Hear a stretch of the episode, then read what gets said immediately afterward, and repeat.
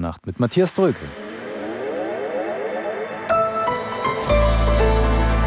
Die ARD Infonacht Nachrichten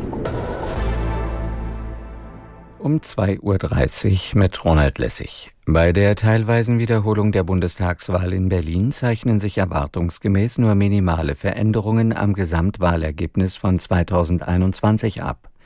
Nach Zwischenergebnissen gibt es leichte Zugewinne für CDU und AfD. Die Ampelparteien verlieren im Vergleich zu 2021 etwas an Boden. Bei den zwölf Direktkandidaten ergeben sich keine Veränderungen. Landeswahlleiter Bröchler zog ein positives Fazit. Wegen zahlreicher Pannen bei der Bundestagswahl 2021 musste die Abstimmung in etwa einem Fünftel der Berliner Wahlbezirke wiederholt werden.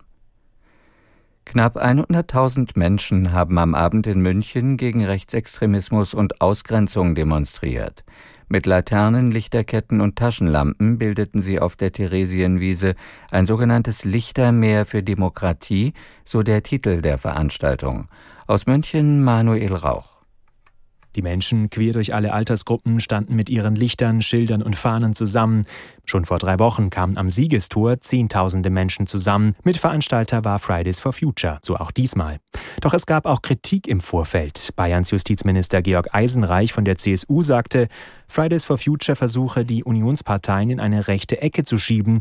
Nach gut einer Stunde ist die Veranstaltung zu Ende. Auf die Aktion sollen weitere in ganz Bayern folgen. Nach der Entlassung von Oberbefehlshaber Saluschny hat die Ukraine ihre Militärführung nahezu komplett umgebaut. Präsident Zelensky hatte Saluschny am Freitag entlassen. Aus Kiew Rebecca Barth. Dessen Nachfolger Alexander Sirski soll die Ukraine nun mit einem neuen Team durch das dritte Kriegsjahr führen. Seine neu ernannten Stellvertreter sind vergleichsweise junge Kommandeure, die seit 2014 viel Erfahrung im Verteidigungskampf gegen Russland sammeln konnten. Sie sollen sich vor allem auf den Einsatz neuer technologischer Systeme wie Drohnen fokussieren. Finnland hat einen neuen Präsidenten. Alexander Stubb, der Kandidat des Mitte-Rechts-Lagers, gewann die Stichwahl mit gut 51 Prozent der Stimmen.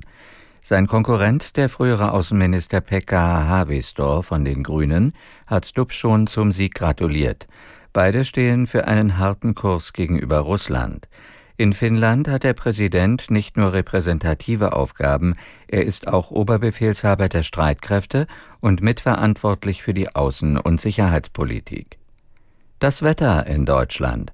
Im Nordosten nachlassender Regen, im Westen und Südwesten gebietsweise Schauer bei 7 bis 2 Grad. Tagsüber wechselhaft, zeitweise Schauer, auch etwas Sonne, bei 4 bis 11 Grad. Die weiteren Aussichten am Dienstag unbeständig, gelegentlich Schauer, teils trüb bei 4 bis 11 Grad, am Mittwoch im Osten freundlich, sonst stark bewölkt und Regen 6 bis 14 Grad. Das waren die Nachrichten.